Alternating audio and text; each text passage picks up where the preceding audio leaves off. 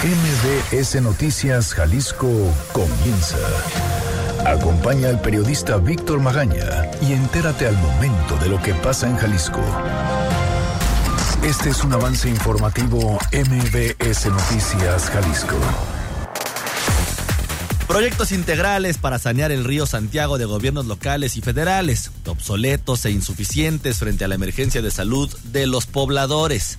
No se pierda la segunda entrega de esta investigación especial de nuestra compañera Fátima Aguilar. Además, en otros temas, el director de Reinserción Social podría declarar por supuestamente favorecer a Joao Malek. La Secretaría de Seguridad interviene la Policía de San Juan de los Lagos y el comisario no se presentó en el proceso judicial. Corporaciones de seguridad vigilan escuelas con amenazas de ataques. La Secundaria Técnica 14 y el Centro de Enseñanza Técnica e Industrial. El gobierno de Jalisco casi duplica la inversión de paquetes escolares del programa Recrea y el Congreso acuerda sumarse al paro nacional de mujeres. En este mismo tema, el gobernador del estado, Enrique Alfaro, respalda el paro del 9 de marzo y programará la agenda de mujeres que trabajan en el sector salud y de seguridad. Además, la Federación de Estudiantes Universitarios anunció que ya arranca la tercera edición de su campaña Sangre de León. De esto y más le platicaremos en un momento, pero primero, ¿qué dicen las portadas el día de hoy? Las portadas del día. El informador. Sube violencia contra mujeres y niños en Jalisco. Aunque en 2018 bajó este delito en la entidad, las denuncias penales por violencia familiar aumentaron el año pasado. El diario NTR. Interviene Estado a Policía de San Juan. Hay sospechas fundadas de vínculos inadecuados. Pandemia en puerta. La Organización Mundial de la Salud llama al mundo a prepararse para el siguiente paso y considera muy preocupante el aumento súbito de casos en Italia, Corea del Sur e Irán, al tiempo que China reporta virtual contención. Excelsior. Delegados exigen poder promoverse. Reclaman derechos propagandísticos. El economista. Coronavirus infecta al peso. También impacto en las bolsas. Bolsas en Europa pierden 474 mil millones de dólares tras brote en Italia.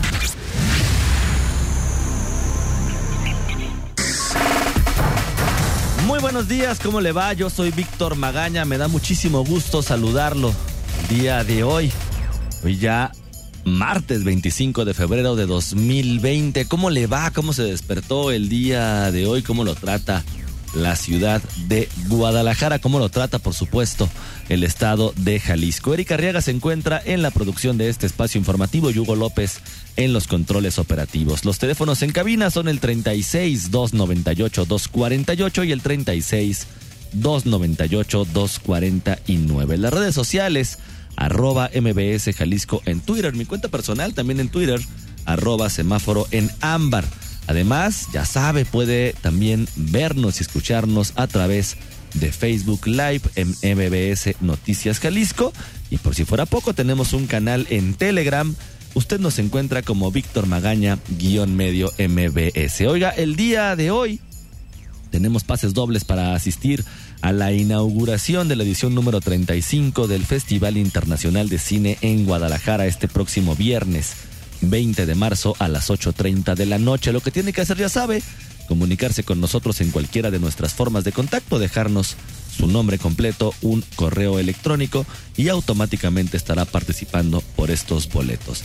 Y además nuestros amigos del conjunto Santander nos están entregando para ustedes también pases dobles para asistir a el espectáculo de Donka, una carta a Shehop, escrito y dirigido por Daniel Fincipasca. Esta es una producción llena, por supuesto, de juegos visuales, delicados, equilibrios en el aire, acróbatas y malabaristas, arriesgados que en combinación con la música en vivo traslada al espectador a mundos imaginarios. La dinámica la misma cuando usted se comunique con nosotros, díganos a cuál espectáculo desea asistir, déjenos su nombre completo y automáticamente estará participando en este sorteo. Son nueve de la mañana ya con ocho minutos. ¿Qué le parece si comenzamos? Este es el Exa Reporte Vial. Un nuevo destino, una nueva posibilidad de vivir momentos de lujo incomparables a bordo de la nueva Enclave 2020 Oiga, ¿cómo amanece la ciudad de Guadalajara el día de hoy? Nadie mejor para platicarnos que Ivette Sánchez, a quien saludo con muchísimo gusto.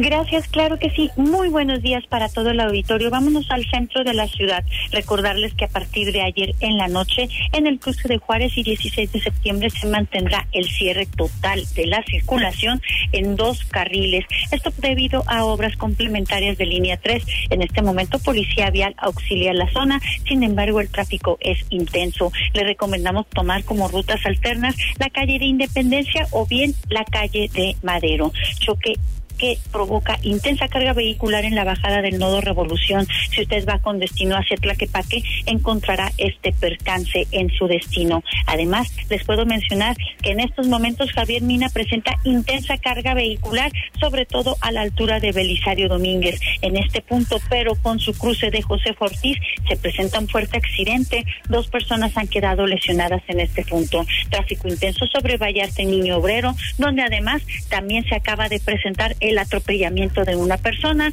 López Mateos continúa cargado a la circulación. Sur a norte muy afectado desde el Palomar y hasta llegar a la zona de las fuentes. Un buen avance en la circulación del periférico norte, prácticamente desde Federalismo y hasta llegar a la zona de Calzada Independencia, ya es bastante fluida la circulación. Es la información. Regresamos con ustedes. Muy buenos días. Muy buenos días también para ti, Ivette, y como siempre, muchísimas gracias. Gracias. Una salida en familia siempre es un momento de lujo a bordo de la nueva Buick Enclave 2020. Estrena una Buick Enclave con bono de 80 mil pesos y 32 mil puntos Premier. Válido del 1 de febrero al 2 de marzo de 2020. Términos y condiciones en Buick.mx. El Exa Reporte Vial es presentado por... Llévate una Buick Enclave 2020 con bono de 80 mil pesos y 32 mil puntos Premier. Visita tu distribuidor autorizado Buick. Este es un reporte especial. Oiga, ayer ya le dábamos cuenta en este espacio informativo. Las voces de las víctimas de la contaminación del río Santiago y cómo veían ellos que pasaban las administraciones, pasaban los gobernadores, pasaban los presidentes de la República y siempre tenían el mismo discurso. Ahora sí, vamos a sanear el río Santiago. Ahora sí, vamos a hacer algo por los pobladores. Fátima Aguilar dio un recorrido justamente por el río Santiago y nos cuenta qué fue lo que encontró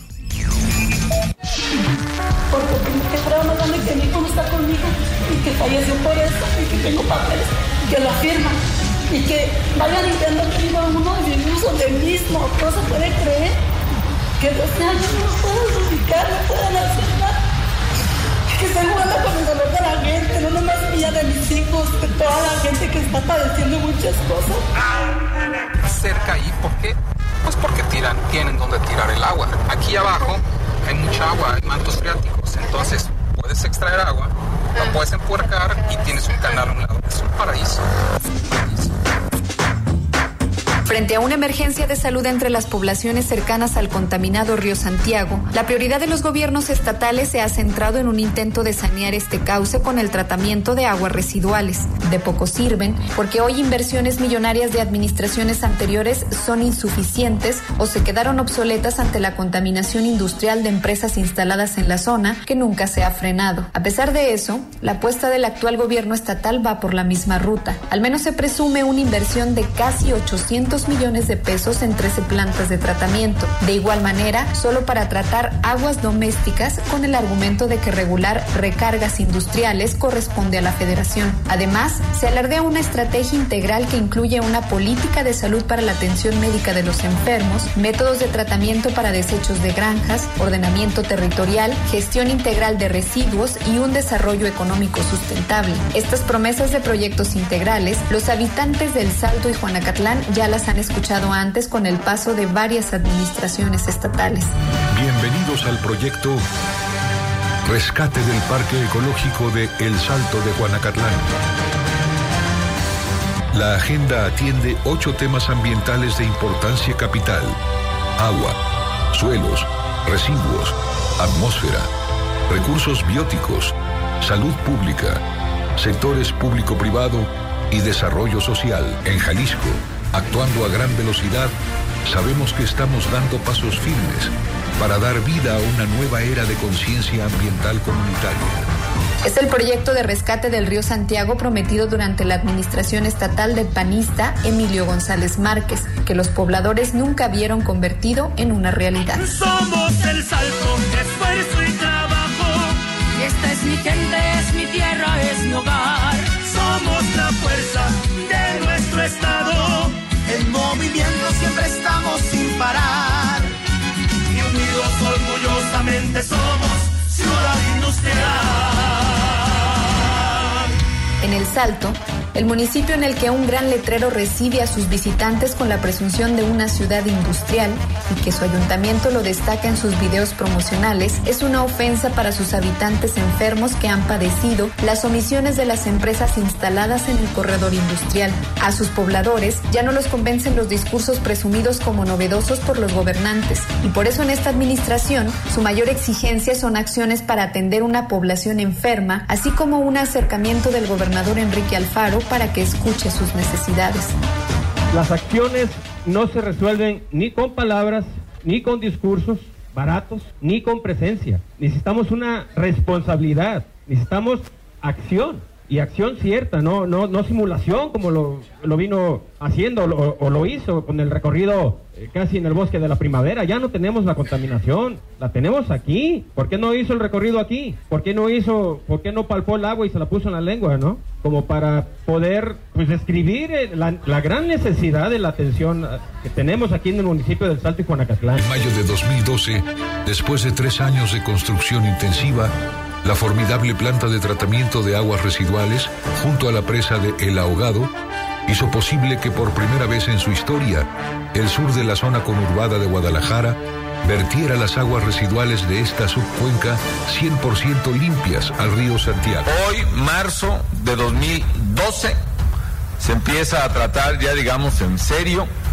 el agua residual de Guadalajara. Hoy estamos aquí, amigas y amigos, para inaugurar esta planta de tratamiento del ahogado que revela el serio, firme, inquebrantable compromiso que mi gobierno tiene con el medio ambiente. Y con estas obras, por supuesto, que vamos a rehabilitar el río Santiago, toda su cuenca y todos sus afluentes. Este tipo de obras son las que construyen futuro. Hoy empieza una nueva era para el medio ambiente de la cuenca del río Santiago. Hoy es el día de. Gloria a Dios. A 22 kilómetros de Guadalajara se encuentra la planta de tratamiento del ahogado, una inversión de 859 millones de pesos inaugurada durante el sexenio del expresidente Felipe Calderón y de Emilio González Márquez para tratar aguas domésticas de la zona sur del área metropolitana, pero que hoy de nada sirve. En un recorrido realizado por este medio y guiado por el activista Arquímedes Flores del colectivo Un Salto de Vida, es visible cómo esta agua se mezcla con la que proviene de la presa del ahogado, ubicada al frente y donde las empresas del corredor industrial del Salto vierten sus descargas industriales, pero también es el sitio al que llegan los desechos de fraccionamientos autorizados de manera irregular apenas hace dos trienios. Hay como 20 empresas aquí atrás, todas ellas extranjeras, todas ellas contaminando y vienen a hacer aquí lo que no harían en sus países. Este cóctel de contaminación lo conduce por cuatro kilómetros el canal del Ahogado hasta el río Santiago. Por su paso existen fraccionamientos a menos de 200 metros. En la unión del canal con el río, en el fraccionamiento La Azucena, fue donde en 2008 cayó al agua el niño Miguel Ángel, muerto a causa de la intoxicación por metales pesados. Esa agua llega a uno de los puntos más críticos de contaminación, el sitio de la cascada de El Salto de Juanacatlán, que hoy debería ser un parque ecológico si el proyecto prometido durante la administración de González Márquez se hubiera cumplido. Este parque contará con instalaciones que enriquecerán la vida familiar, la recreación y la actividad ecoturística de la comunidad. Por eso, junto al repoblamiento de la flora endémica original, se edificará una magnífica plazoleta de ingreso. A partir de aquí, después de recibir a los visitantes, esta conduce a un mirador de dos niveles diseñado con arquitectura espectacular. Este parque contará también con un sendero interpretativo para caminata y trote de gran extensión, que da acceso al área de activación física, a manera de gimnasio al aire libre y también a una gran diversidad de juegos infantiles. Desde el estacionamiento que esa administración panista proyectaba para facilitar el arribo de visitantes y desde el mirador que debería tener una arquitectura espectacular, hoy solo se percibe un olor fétido, una escuela primaria y un hotel abandonado, una fábrica textil que cerró desde hace varias décadas y que fue la primera en contaminar el río. Se puede observar pájaros muertos, la flora y fauna no existen, pero sí un lugar complicado para caminar, lleno de mosquitos y una alta presencia de metales pesados como arsénico, mercurio, plomo y benceno. Mientras tanto, entre sus habitantes solo queda el recuerdo de un río con vida, pero también la preocupación de una generación enferma a causa de una exposición mayor con la contaminación de este cauce y de la que no se sabe con exactitud cuántos son los afectados.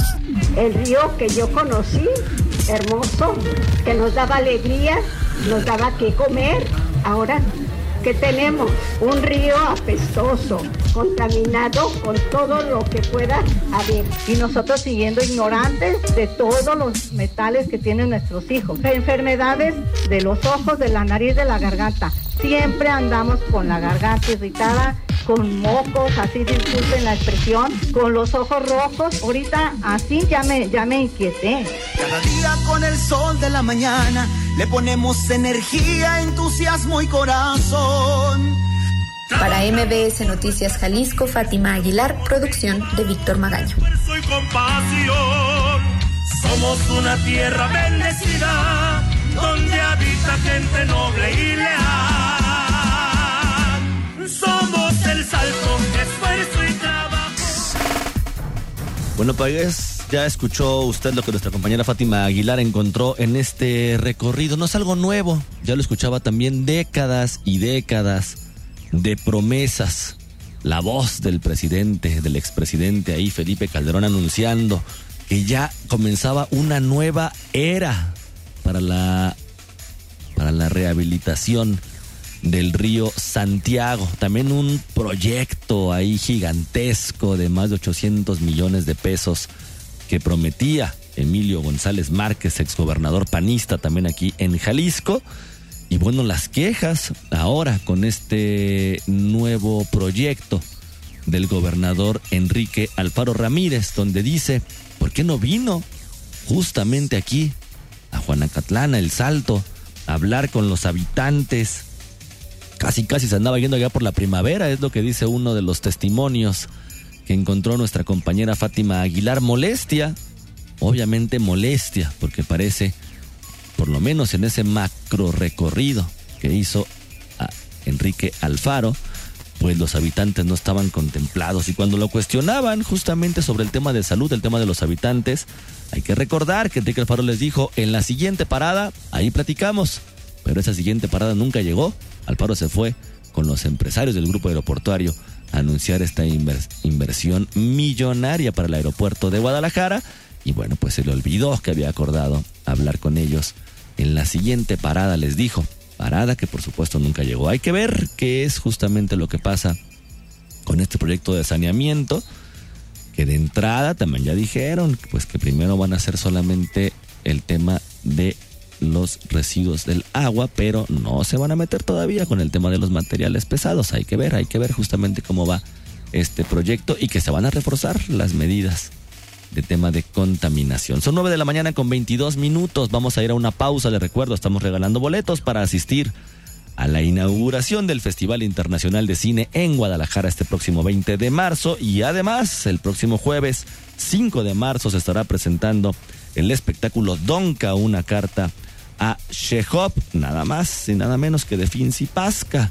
Lo que tiene que hacer, ya sabe, comunicarse con nosotros, dejarnos un nombre completo, un correo electrónico y automáticamente estará participando para esta dinámica. Ayer ya le decíamos, intervinieron y desarmaron a la policía de San Juan de los Lagos. ¿Quién no se presentó? Ahorita le cuento. Escuchas Noticias MBS, Jalisco, por XFM 101.1. Estás escuchando MBS Noticias, Jalisco, con Víctor Magaña. Seguridad.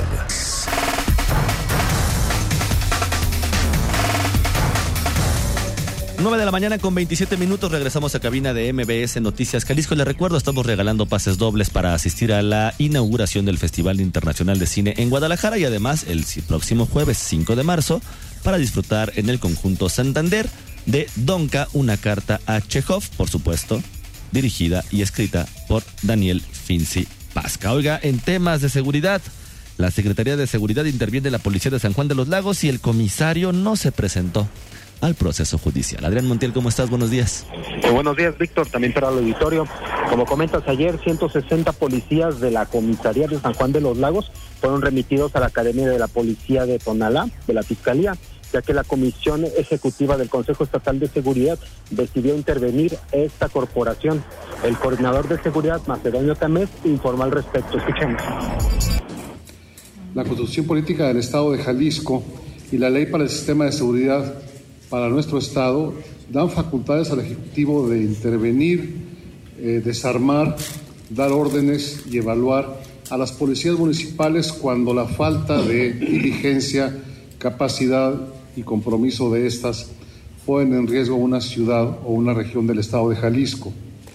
Es por eso que se tomó la decisión de intervenir hoy a las 7 de la mañana la, la Comisaría Municipal de San Juan de los Lagos las causas fueron pues la escasa coordinación con corporaciones estatales y federales y los presuntos vínculos de la corporación con la delincuencia organizada por permitir la circulación de personas armadas. Sin embargo, el alcalde Jesús Ubaldo Medina recibió la orden de entregar la policía, aunque todavía no hay noticia de la ubicación del comisario Hugo Armando Martínez y de su comisario operativo, pero los buscarán de acuerdo con el secretario de Seguridad, Juan Bosco Agustín Pacheco. Escuchemos. Desde luego, sí, ellos como titulares de la corporación deben hacer la entrega material de su personal y equipamiento. De no localizar los mandos policíacos, se presentará una constancia por su ausencia, se le sancionará y hasta podría pedirse la separación de su cargo al presidente municipal por el incumplimiento de sus obligaciones, aunque se aclaró que no hay cargos contra estos mandos. La última intervención efectuada por el gobierno estatal ocurrió en marzo de 2018 y contra la comisaría de Tlaquepaque por la sospecha de una narconómina de policías. En total se intervinieron 14 corporaciones durante la pasada administración. Por último, el presidente municipal de Guadalajara, Ismael del Toro, aseguró que su comisaría pues tiene un trabajo para identificar si hay algún elemento que incurra en ilícitos o la posibilidad de la infiltración del crimen organizado. Pues el reporte, Víctor. Adrián, muchísimas gracias. Muy buen día, muchas gracias. Muy buenos días también para ti. Congreso. Y en el Congreso acordaron sumarse al paro nacional de mujeres. Fátima Aguilar, ¿cómo estás? Buenos días. Buenos días, Víctor. Saludos para ti y para el auditorio. Eh, pues sí, en la sesión de la Junta de Coordinación Política, eh, los coordinadores parlamentarios de las distintas fracciones en el Congreso del Estado acordaron que se solidarizarán eh, con el paro nacional de mujeres convocado para el próximo 9 de marzo y que han llamado un día sin nosotras, eh, como una forma de protesta contra la violencia de género, pues los diputados aprobaron presentar un acuerdo legislativo en el que se deslinde a las trabajadoras del Congreso de consecuencias laborales por sumarse a esta medida, aunque se discutió cuál debe ser la redacción idónea para este acuerdo. Por ejemplo, la priista Mariana Fernández consideraba que se trata de una autorización para que las mujeres se les respeten sus prestaciones laborales si deciden participar. Esto es lo que mencionaba. ¿Sabes de autorizar en el tema laboral, sobre todo para el tema de los del tema de las que tienen sus bonos por puntualidad, para el tema sobre todo de las de base, que esté autorizado por el sindicato, no habrá ninguna consecuencia laboral en su ausencia. No es que les demos permiso, no necesitan permiso las mujeres, no lo necesitamos. El tema es el tema legal autorizar que quien así lo desee, que lo dejen al libre albedrío cualquier mujer que lo haga en el Congreso, pueda ausentarse ese día. Eh, en tanto que el coordinador de Movimiento Ciudadano, Salvador Caro, pidió ser cuidadosos en la redacción de este documento que se va a someter a votación para que no refleje un acto de, autoridad frente a las mujeres. Esto es lo que decía. Que el acuerdo no suene, no tenga una eh, sintaxis, que no tenga una connotación de que se está eh, haciendo algo de arriba hacia abajo y no se trata de un acto de autoridad, Estamos en encontrar la manera de cómo va a ser eso sin que haya verticalidad en el contenido y en las implicaciones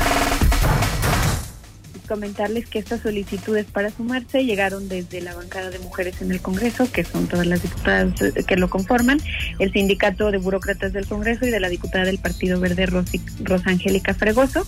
Al final lo que se determinó fue que van a ser las áreas de asesores quienes analicen pues, cuál es la manera correcta de redactar este dictamen, que como les comento se va a subir a la sesión de mañana eh, en el Congreso. Entonces el reporte, Víctor. Fátima, muchísimas gracias.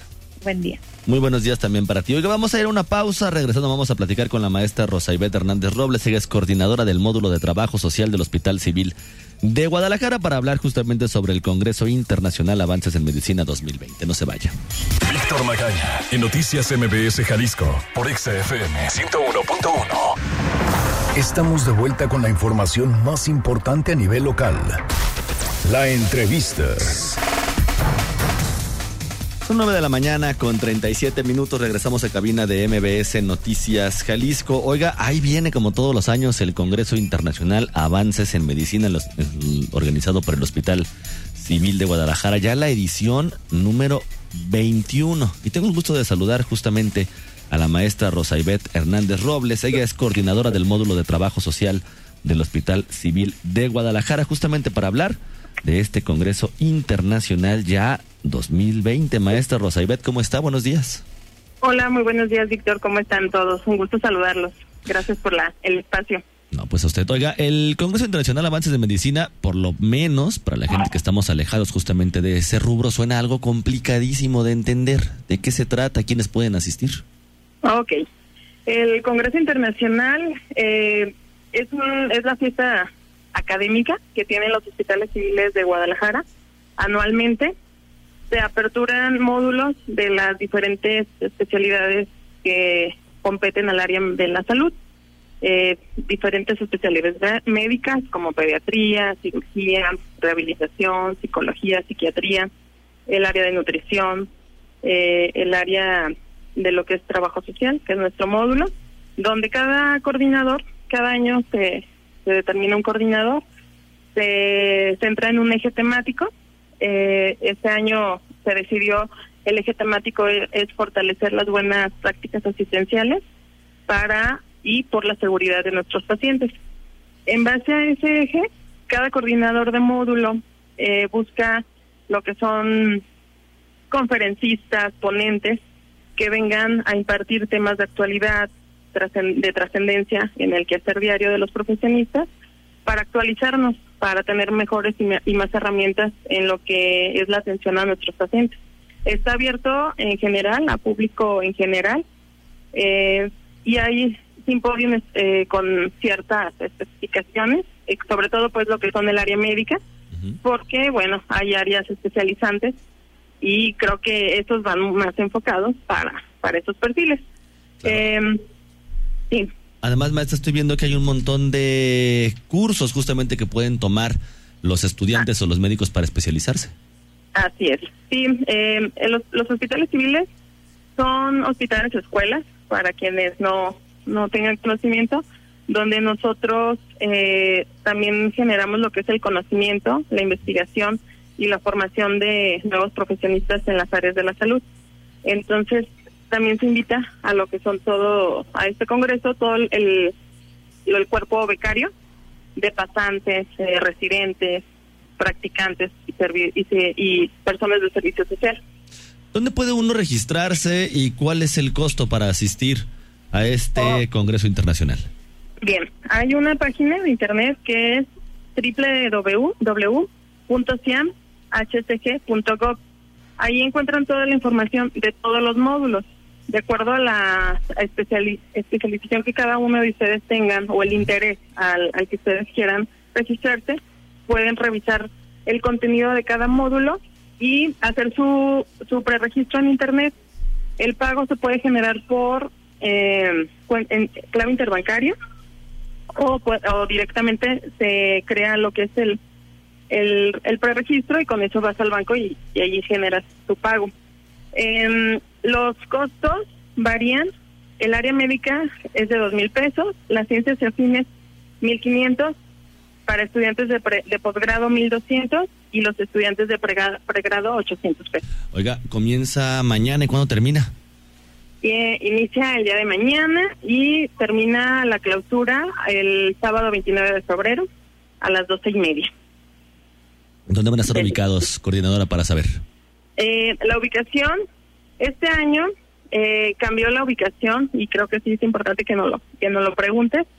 Eh, las, todo lo que es la sede del, del Congreso Internacional será en el conjunto Santander de Artes Escénicas. Está ubicado en Avenida Periférico Norte, número 1695, en la colonia Rinconada de Azalia, en Belénes Norte, y pertenece al municipio de Zapopan. Es un área súper adaptada para eh, nosotros poder impartir aquí nuestros nuestros temas. Muy bonita. Maestra Rosa Ivette Hernández Robles, le agradezco haberme tomado la llamada. Por supuesto, estaremos muy al pendientes de lo que pasa en este Congreso Internacional Avances en Medicina 2020, organizado, por supuesto, por los hospitales civiles de Guadalajara. Muchísimas gracias y ahí los esperamos. Hasta luego. Bueno, pues ahí tiene usted la información. La página ya la conoce, ciam, c i a m h c g punto com. Ahí puede usted ver toda la información de este Congreso Internacional de Avances en Medicina que organiza, por supuesto, los hospitales civiles de Guadalajara. Pueden ver los costos, la sede, el programa, bueno, y demás información. Oiga, nada más, déjele cuento algo de manera súper rápida. Una investigación concluye que Plácido Domingo acosó sexualmente a mujeres y abusó de su poder. Una investigación del sindicato estadounidense que representa a los artistas de ópera ha concluido que el tenor Plácido Domingo acosó sexualmente a mujeres y abusó de su poder cuando ocupaba la dirección de la Ópera Nacional de Washington y la de Los Ángeles. Así lo informó The Associated Press. El músico español ha pedido perdón a las mujeres que le acusan por el dolor que les causó y ha asegurado que acepta toda la responsabilidad por las acciones denunciadas en los últimos meses. Este es el Exa Reporte Vial. Empieza ya a experimentar los instantes de lujo en tus paseos a bordo de la nueva Enclave 2020. Oiga, reportan un accidente en Tlaquepaque, esto en Tlaquepaque Centro, en Francisco de Miranda y Reforma para que tome sus precauciones. Además, en Guadalajara, en la Colonia Independencia, en Calzada Independencia Norte y Sierra Morena. Un atropellado en el centro, en la Colonia Guadalajara Centro, Manuel Acuña y Contreras Medellín. Y además en la Colonia Chapalita, ahí justo en Tepeyac y Lázaro Cárdenas se registra otro accidente vehicular. Por último, en la colonia olímpica en Revolución y en la calle 54 están reportando otro ahí conato de accidente, otro choque entre dos particulares.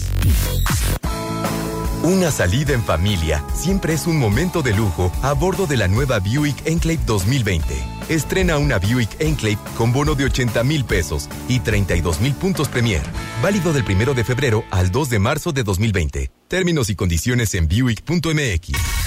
El Exa Reporte Vial es presentado por Adquiere una Buick Enclave 2020 con bono de 80 mil pesos y 32 mil puntos Premier. Visita tu distribuidor autorizado Buick. Los ganadores para asistir a la inauguración del Festival Internacional de Cine en Guadalajara este próximo 20 de marzo a las 8.30 de la noche son Nicolás Martínez Gamiño, Rebeca Ayón Camacho, Alexandra López Montesinos, Guillermo Javier Jiménez, José Luis González Machuca y Teresita Covarrubias. Se los repito, Nicolás Martínez Gamiño, Rebeca Ayón Camacho, Alexandra López Montesinos, Guillermo Javier Jiménez Dorado, José Luis González Machuca y Teresita Covarrubias. Además, eh, los ganadores para disfrutar del espectáculo de Donca en el conjunto Santander de Artes Escénicas es Paulina Martínez López y Nora Hernández son las ganadoras.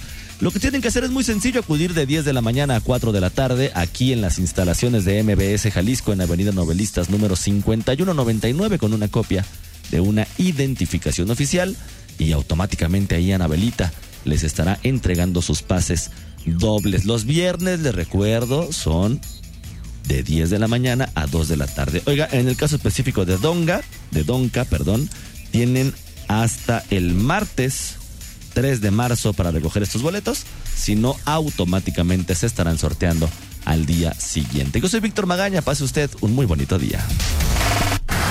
Aquí concluye MBS Noticias Jalisco. Acompaña a Víctor Magaña y su equipo de profesionales de lunes a viernes a partir de las 9 de la mañana por EXA FM Guadalajara.